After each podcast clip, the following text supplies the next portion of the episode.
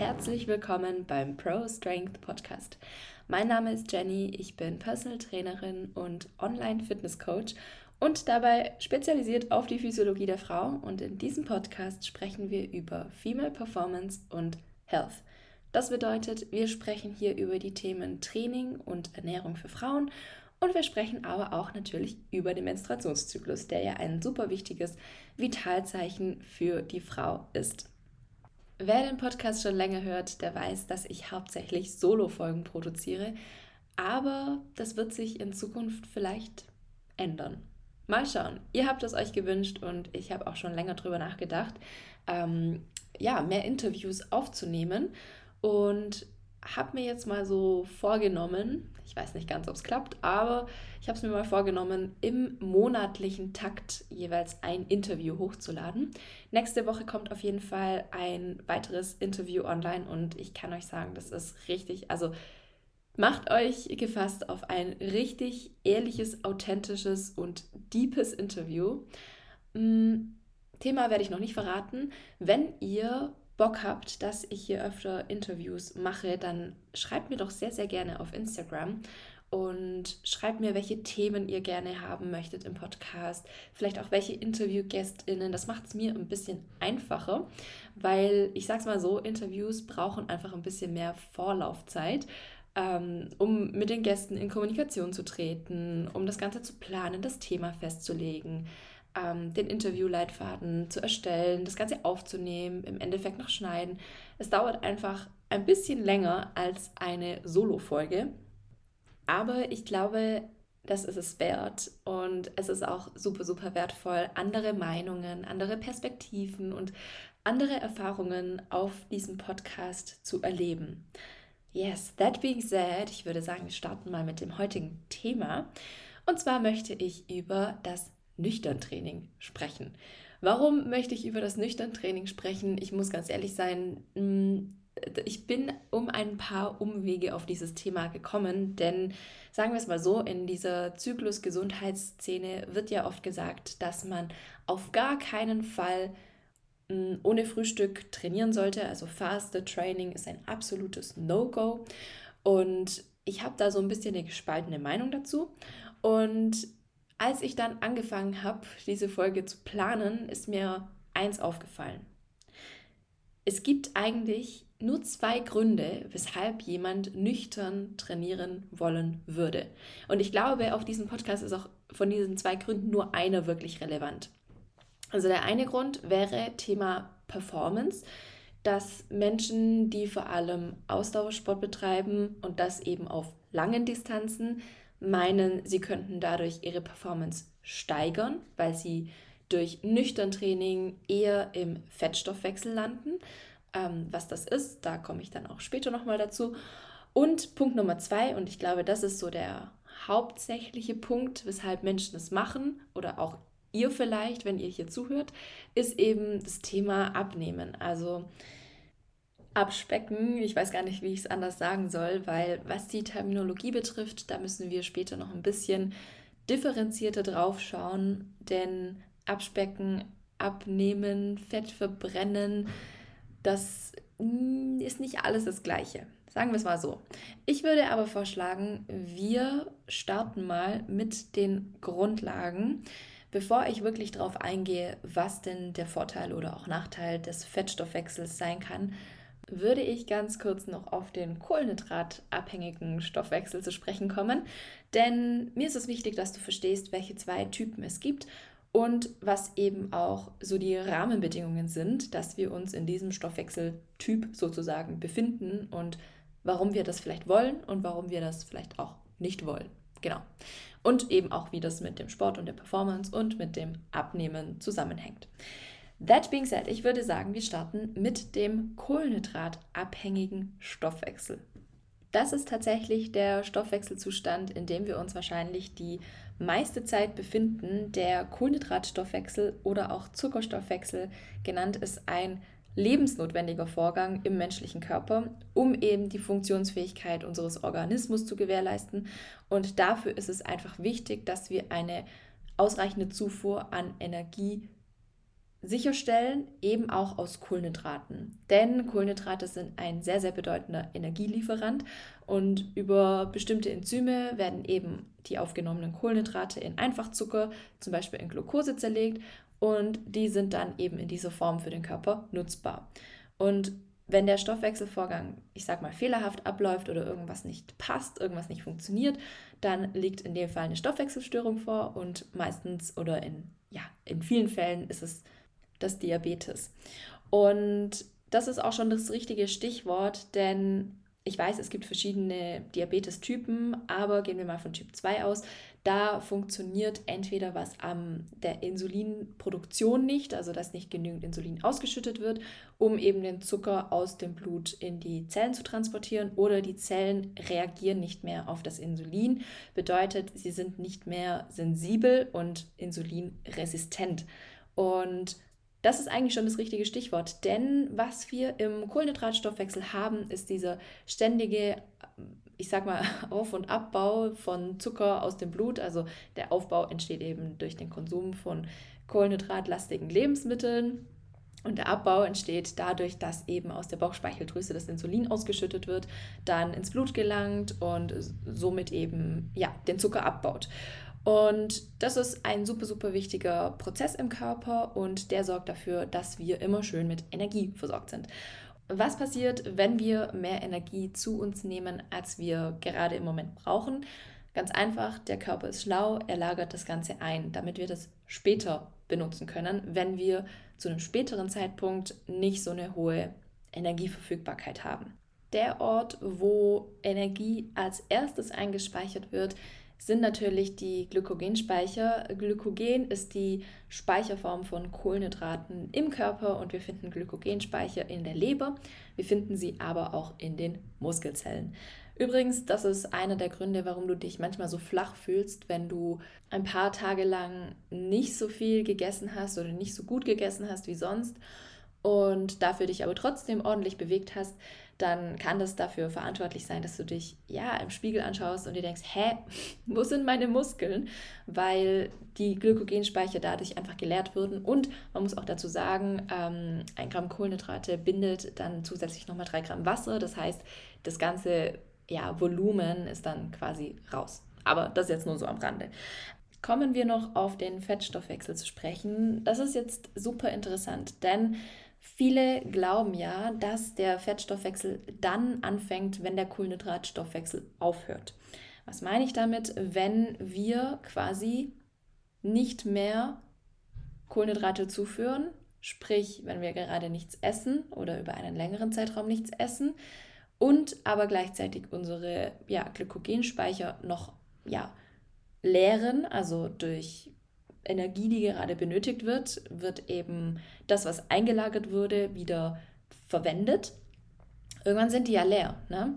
Und viele glauben, dass genau ab diesem Zeitpunkt dann der Fettstoffwechsel anfängt, weil der Körper dann sagt, okay, jetzt haben wir das alles leer gemacht und jetzt nehmen wir uns die anderen Ressourcen im Körper, zum Beispiel das eingelagerte Fettgewebe, zum Beispiel das subkutane Fettgewebe. Subkutan heißt unter der Haut, also Unterhautfettgewebe. Und dann nehmen wir einfach das als Energiequelle. Und dieser Gedanke ist gar nicht so dumm und stimmt ja auch zum Teil. Aber was wir nicht vergessen dürfen, der Fettstoffwechsel und der Kohlenhydratstoffwechsel, die sind ja trotzdem, also die laufen trotzdem parallel ab. Das bedeutet, man kann sich das so vorstellen, die sind, die liegen quasi übereinander, also der Kohlenhydratstoffwechsel liegt über dem Fettstoffwechsel und der ist eigentlich der dominantere Stoffwechsel, weil es ist der Stoffwechselzustand, der auch viel einfacher und schneller für den Körper funktioniert. Der Fettstoffwechsel ist ein bisschen komplizierter, weil der Körper da einfach mehrere Schritte durchlaufen muss, um eben das, ich sag mal, Fettgewebe, es ist nicht nur das Fettgewebe, was verwendet wird, es werden auch Aminosäuren benötigt, ähm, um eben diese Bausteine umzubauen in Kohlenhydrate. Und ist natürlich klar, also Vielleicht wusstest du das noch nicht, aber Kohlenhydrate sind die Währung unseres Körpers. Und wenn der Körper sich entscheiden kann zwischen eingelagerten Kohlenhydraten und eingelagertem Fett und Protein, dann nimmt er natürlich erst die Kohlenhydrate, weil das viel, viel schneller geht, daraus die Energie zu ziehen, als sich aus dem Fett und den Aminosäuren nochmal Kohlenhydrate zu bauen. Ist ja irgendwie logisch. Deswegen ist der Fettstoffwechsel über dem, nein, sorry, ist der Kohlenhydratstoffwechsel über dem Fettstoffwechsel, aber sie laufen trotzdem teilweise parallel zueinander. Der Fettstoffwechsel läuft eben nicht ganz so aktiv wie der Kohlenhydratstoffwechsel.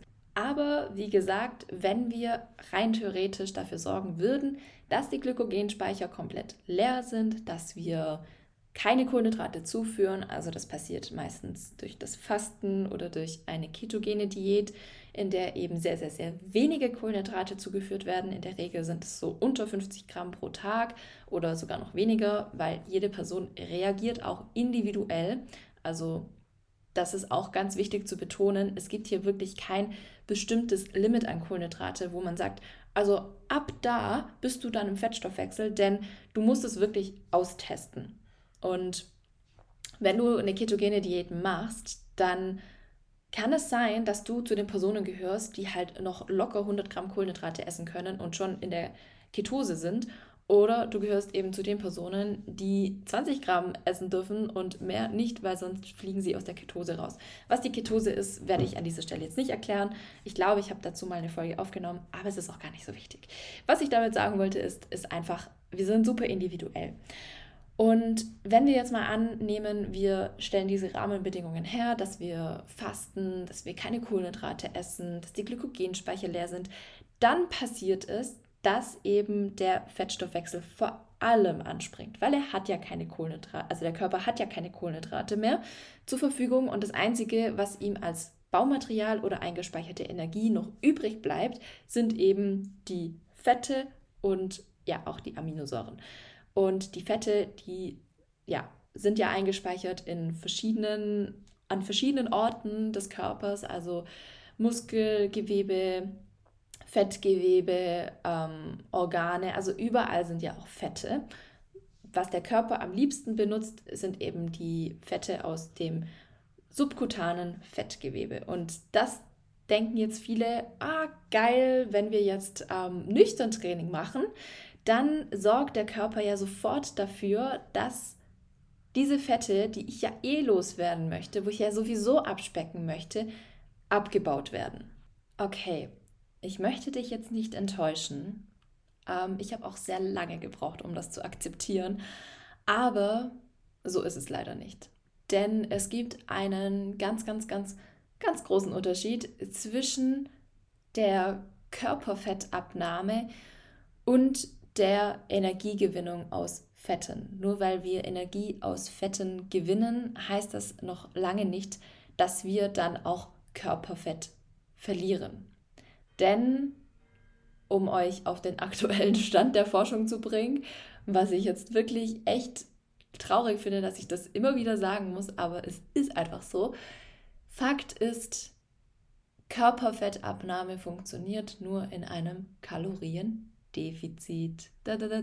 Ich weiß, das ähm, weiß eigentlich jeder und es steht auch überall, aber irgendwie will es halt niemand akzeptieren, weil es klingt halt irgendwie immer noch fancier zu sagen, na, ich mache nüchtern Training oder ich mache HIIT-Training oder es sind meine Hormone, die sind nicht richtig eingestellt oder äh, es ist mein Stoffwechseltyp, der dafür verantwortlich ist, dass ich nicht abnehme. Nein, es ist nichts davon.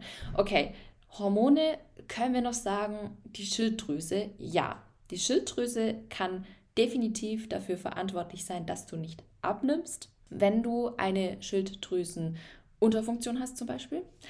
Aber alles davon abgesehen wäre mir tatsächlich nichts bekannt, dass ähm, es einen Grund geben würde, dass du weniger abnimmst, weil dein Stoffwechseltyp, was auch immer das sein soll, oder dein, deine Trainingsform ähm, dafür verantwortlich ist. Der einzige Grund, weshalb nüchtern Training funktionieren kann, ist, weil du dich in einem Kaloriendefizit befindest. Und du nimmst dann nicht ab wegen dem nüchtern Training, sondern tatsächlich wegen dem Kaloriendefizit.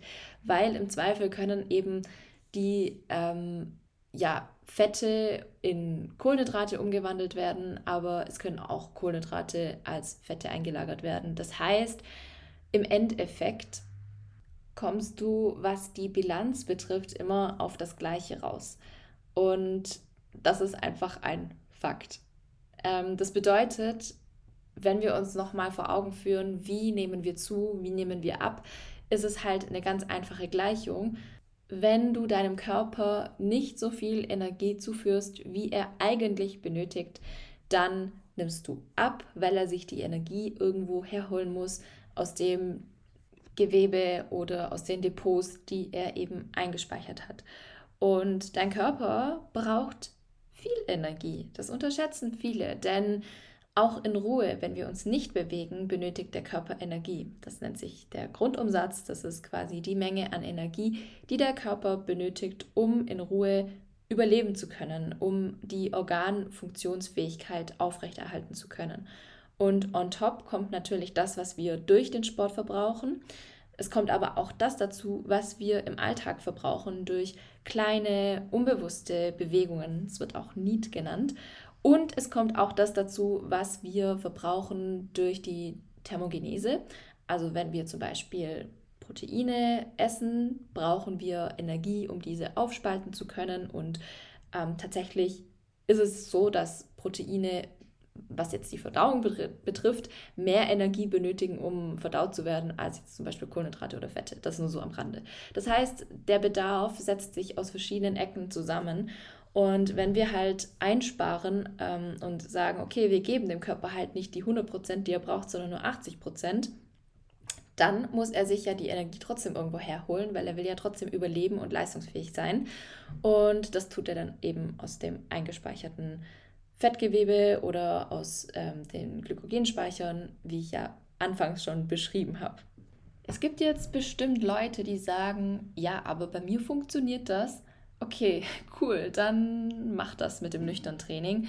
Aber was die aktuelle Studienlage betrifft, ist es einfach so, dass wir sagen können, das nüchtern Training hat keinen nennenswerten Effekt auf die Körperkomposition.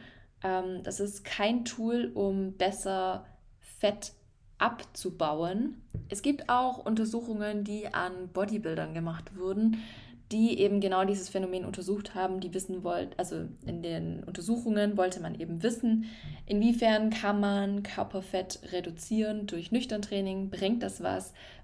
Weil obviously im Bodybuilding geht es eben genau darum, was ist die Körperzusammensetzung, wie viel Muskelmasse und wie viel Fettmasse habe ich.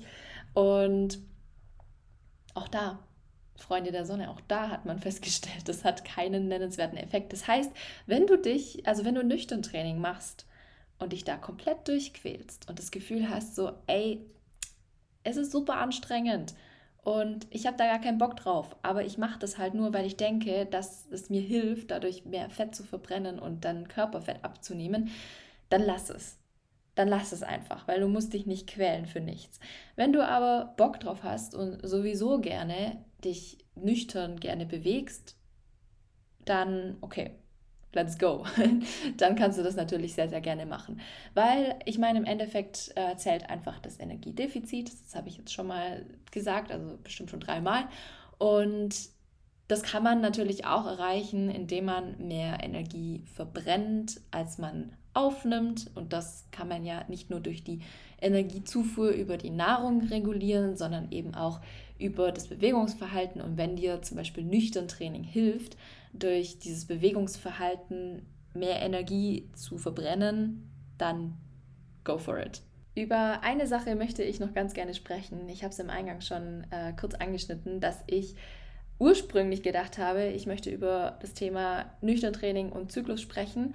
Aber ich fasse mich hier mal ganz kurz zusammen, denn so ganz unter den Tisch kehren möchte ich es natürlich nicht.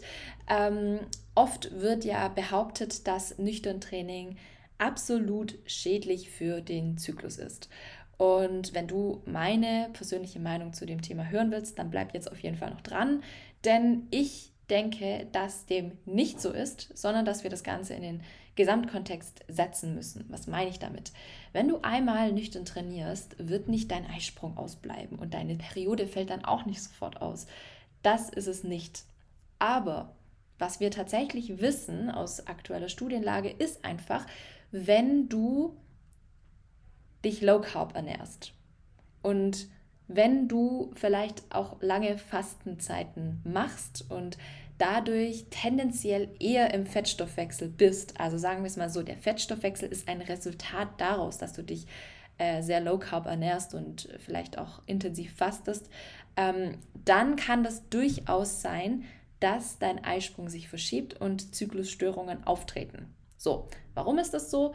Ganz einfach, ähm, wir haben verschiedene Hormone im Körper und wichtig für den Eisprung oder dass der Eisprung quasi ausgelöst wird, ist vor allem das LH, das luteinisierende Hormon. Denn der Peak an LH ist sozusagen ähm, ja, der Auslöser für den Eisprung. Und tatsächlich ist es so, dass niedere Leptinspiegel, ganz kurz am Rande, Leptin ist ein Hormon, das das Hungergefühl hemmt. Ähm, und das entsteht vor allem durch Low-Carb-Diäten. Und das ist eben dafür verantwortlich, also wenn der Leptinspiegel niedrig ist, dass der Eisprung teilweise ausbleiben kann und dadurch eben auch die Periode und dadurch eben eine Zyklusstörung auftritt. Das heißt, es kann schon sein, dass eine Konsequenz aus Low-Carb-Diäten eine Zyklusstörung ist. Muss aber nicht so sein, aber die Studienlage weist darauf hin und wir wissen eben auch, dass eine Konsequenz aus Low-Carb-Diäten bzw. No-Carb-Diäten ist, dass wir im Fettstoffwechsel sind. Das heißt, ich will jetzt nicht sagen, dass der Fettstoffwechsel dafür verantwortlich ist oder nüchtern Training dafür verantwortlich ist, dass du keinen Zyklus mehr hast, sondern man muss das Ganze halt in den Gesamtkontext setzen. So. Und genau, that being said, würde ich diese Folge an dieser Stelle abschließen. Ich hoffe, du konntest das ein oder andere für dich mitnehmen und vielleicht die ein oder andere Sache nochmal überdenken. Ich weiß, ich habe das Thema Performance und nüchtern Training jetzt so ein bisschen übergangen. I'm sorry, vielleicht mache ich dazu noch mal eine Folge. Aber was ich noch ganz kurz sagen wollte ist, wenn du diesen Podcast gerne hörst, dann lass mich das wissen. Hinterlass gerne eine Bewertung. Das ähm, zeigt mir, dass du viel lernst aus diesem Podcast, dass du ihn gerne hörst, dass du mehr Folgen haben möchtest und signalisiert mir auch, dass ich motiviert dranbleiben darf. That being said, ich würde sagen, wir beenden diese Folge. Ich wünsche dir eine wundervolle Woche und bis zum nächsten Mal.